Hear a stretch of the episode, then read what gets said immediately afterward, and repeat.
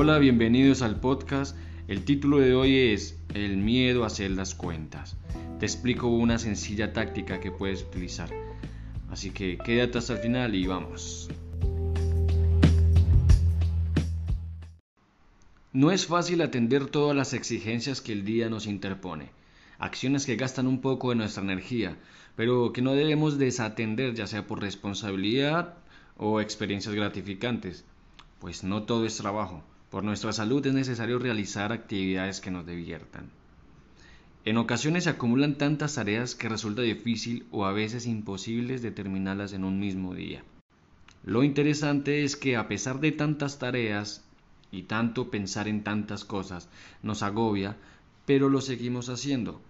Pensamos en cosas que hay que hacer en otros días o pensamos en cosas que ya pasaron, la cual ninguno de los dos nos ofrece algún resultado.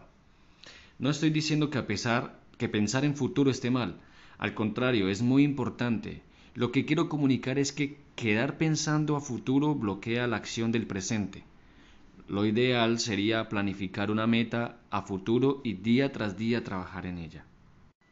Dentro de las cosas que pueden pasar por nuestra mente, muchas veces no se presenta la cuenta de las cosas que fuiste gastando a lo largo del día.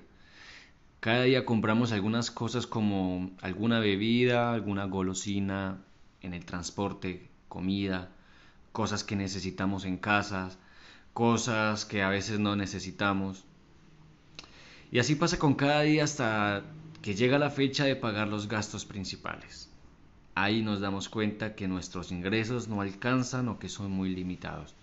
Y nos empezamos a sentir mal. Cuando por necesidad o por gusto usamos algún crédito o un préstamo, tenemos cuotas que pagar, servicios que pagar, alimentación que pagar, vivienda, transporte, higiene, salud, educación, etc. Entonces todo esto se vuelve un mar de cosas que pueden hacernos sentir mucho estrés, en ocasiones tanto que pueden movilizar y hacer temer a realizar una cuenta de todas las cosas que se tienen que pagar con cuánto dinero dispones, en qué estás gastando el dinero diariamente. ¿Y por qué se produce este miedo? Pues pienso que nace al tener una idea de lo que en la posición que nos encontramos, en los números rojos, y evitamos saber nuestra situación económica actual por vergüenza o frustración. Y eso nos hace sentir mal, entonces evitamos tener esa sensación. Está de más decir que tomar ese comportamiento frente a las cuentas es pésimo para mejorar nuestra calidad de vida. Asumir el valor y sacar una hoja, un lápiz y una calculadora para anotar todos los gastos que tenemos y debemos. También debemos anotar las cosas que queremos y su precio, ya sea un viaje, un regalo, un porcentaje que quieras ahorrar o lo que sea. Todo esto es una tarea de día a día, mes tras mes, hasta que se convierta en un hábito que ya que implementado en tu vida y tengas el control de tus ingresos y de lo que estás gastando.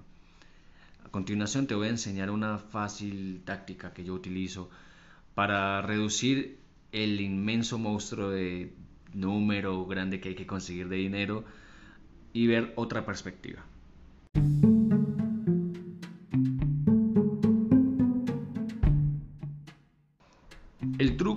Está en sumar todo el dinero que necesitas. Luego dividirlo en cuántos meses lo quieres juntar. Eso te dará el valor de lo que tienes que reunir mensualmente. Seguido lo divides por el número de días que trabajarás para conseguir ese monto. El resultado será cuánto dinero tienes que hacer diariamente. Y a continuación divides eso en la cantidad de horas que vas a trabajar diariamente y te dará lo que tienes que hacer por hora para lograrlo. Diré como ejemplo que una persona necesita 300 mil para lograr una meta o algo que quiere y requiere ese dinero para dentro de 5 meses. Entonces, 300 mil dividido en 5 meses da un total de 60 mil por mes. A estos 60 mil le sumamos las obligaciones mensuales, porque como el ejemplo es una meta que se puso esa persona. Y eso quiere decir que tiene que seguir pagando sus obligaciones.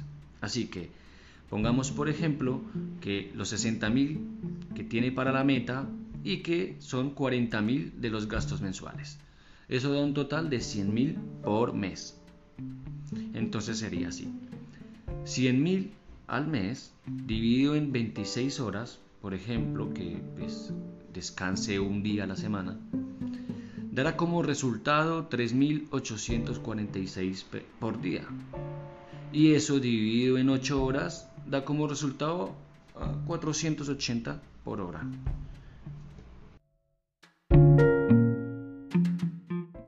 De esta manera el gran problema de la suma se ve reducido por el dinero que se necesita diariamente.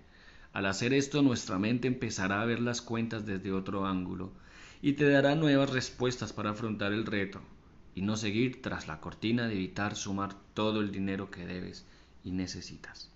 La idea es afrontar la situación y recalcular todas las opciones posibles, pues alternativas no hay muchas. No creo que evitando las cuentas y esperando que algo de la nada va a pasar y mejorar la situación. Créame que las posibilidades de que pase algo así son casi nulas. Podrías esperar toda la vida en encontrar un maletín lleno de dinero o sentarte tranquilo a sacar cuentas. Espero este episodio sea de utilidad y si te gustó te voy a pedir que por favor te suscribas y dejes un like. Así me ayudas a mantener vivo este podcast para seguir compartiendo contigo temas interesantes. Mi nombre es Jair Herrera y te espero en otro episodio. Chao. Saludos.